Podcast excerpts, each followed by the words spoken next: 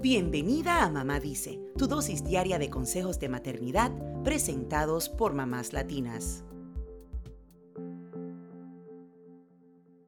Los amores de la juventud no son solo cosas de adolescentes a las que no hay que prestarle atención. Son etapas en las que nuestros hijos desarrollan las bases de lo que serán sus relaciones en el futuro.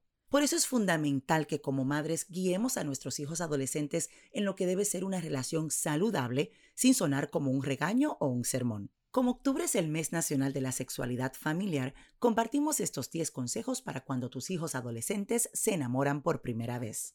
Número 1. Háblales de la importancia de no idealizar a la otra persona. Es probable que en algún momento veas que tu hijo está como en las nubes, suspirando por su pareja y pensando que es perfecta. No se trata de bajarles el ánimo, pero es importante que hablen, que los escuches y que les expliques que no deben idealizar a nadie, pues todos tenemos defectos y virtudes. Puedes tal vez contarles algunas de tus propias experiencias. Número 2. Recuérdales que merecen una pareja que les motive a seguir sus sueños y compartan sus ideales. No se trata de que ambos vayan por el mismo camino, sino que se apoyen en sus metas personales aunque sean distintas. Número 3. Déjales claro que alguien que destruya su salud mental no puede ser el amor de su vida.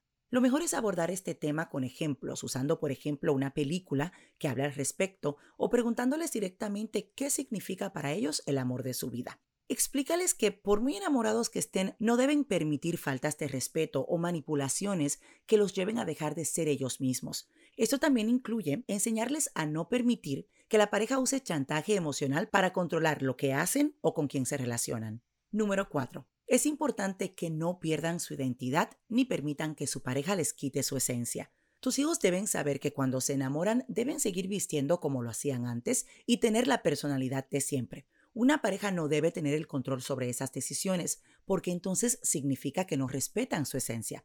Además, recuérdales que deben hacer las cosas por sí mismos sin depender de la pareja.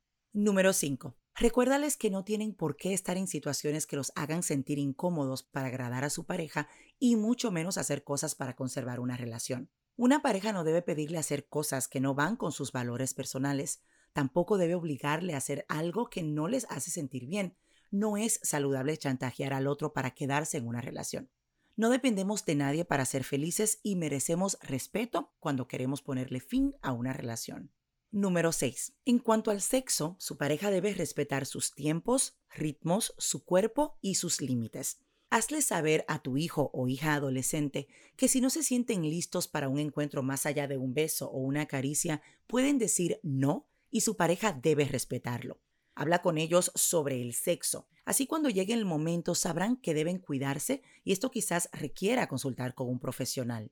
Número 7. No pueden permitir agresiones físicas ni ofensas de su pareja, aunque digan que son bromas. Detrás de ciertos chistes se esconden ofensas, así que deben ser claros con los límites en la relación y detener una ofensa desde que ocurre por primera vez. Esto incluye también poner límites si su pareja habla mal de ellos a sus espaldas o si los difama. Y ni hablar de las agresiones. Tus hijos deben saber que no pueden permitir ni el más mínimo maltrato físico.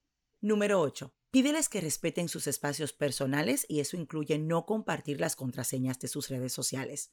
Invadir la privacidad del otro no es una muestra de amor. Tus hijos deben saber que esto se sale de los parámetros de una relación saludable. Número 9. Si desean explorar otra relación, deben darse la oportunidad de terminar la que tienen. Esto no los hace malas personas. Es normal que uno cambie de gustos, por lo que no deben obligarse a estar con alguien si no son felices. La responsabilidad afectiva consiste en ser sinceros y hablar de lo que sienten sin lastimar al otro. Eso sí, deben afrontar la situación y terminar con esa persona antes de iniciar otra relación. Número 10. Lo más importante es que les digas a tus hijos que pueden confiar en ti, que estarás disponible para ellos y que pueden venir donde ti cuando se sientan tristes. Tus hijos deben sentir que pueden contarte lo que les pasa sin ser juzgados. Tú les aconsejarás y los guiarás para que resuelvan sus problemas con madurez. Si terminan una relación, diles que no teman al dolor, que no todas las relaciones amorosas duran para siempre y que cuentan contigo para llorar o simplemente hablar. Eso es todo por hoy. Acompáñanos mañana con más consejitos aquí en Mamá Dice y síguenos en mamáslatinas.com, Mamás Latinas en Instagram y Facebook y Mamás Latinas USA en Twitter.